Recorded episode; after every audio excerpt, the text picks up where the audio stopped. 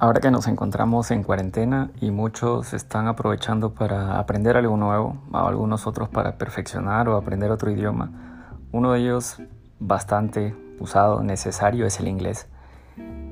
En lugar de estar en algunos casos teniendo que estar recurriendo a cursos o leyendo mucho material, hoy día les quería traer un tip chiquito vinculado con cómo aprovechar de una forma combinada el entretenimiento con su mejora o su práctica o simplemente el que se inmersan un poco más en el uso del inglés.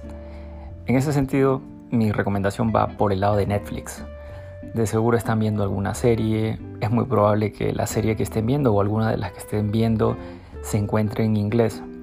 La recomendación va más por el lado de que vean la serie, obviamente la vean en inglés, pero no solo la vean en inglés, sino que hagan una de dos cosas.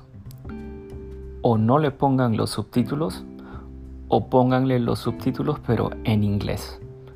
¿Sí? Al menos la primera vez que lo estén viendo.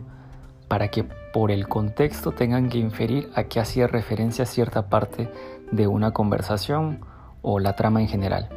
Luego, ya que han visto el capítulo completo, lo vuelven a ver y esta vez o le ponen los subtítulos en inglés o si es que ya le estaban poniendo los subtítulos en inglés, pueden ponerle los subtítulos en español para que infieran a ver cuál era el contexto de la conversación y mediante este puedan decir si es que su escucha a nivel de inglés estaba en lo cierto o no.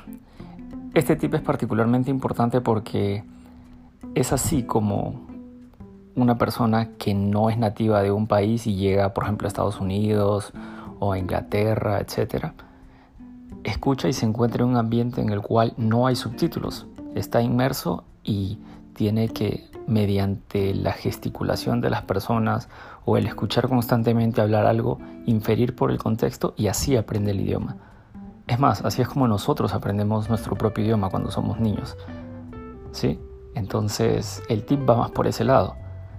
En síntesis, vean las series que normalmente estén viendo en Netflix o en alguna otra plataforma, pónganle los subtítulos en inglés o no utilicen para nada los subtítulos y luego por el contexto infieran y vean si estaban en lo correcto o no. Ese sería el tip de hoy. Espero que les sirva de mucho y lo aprovechen.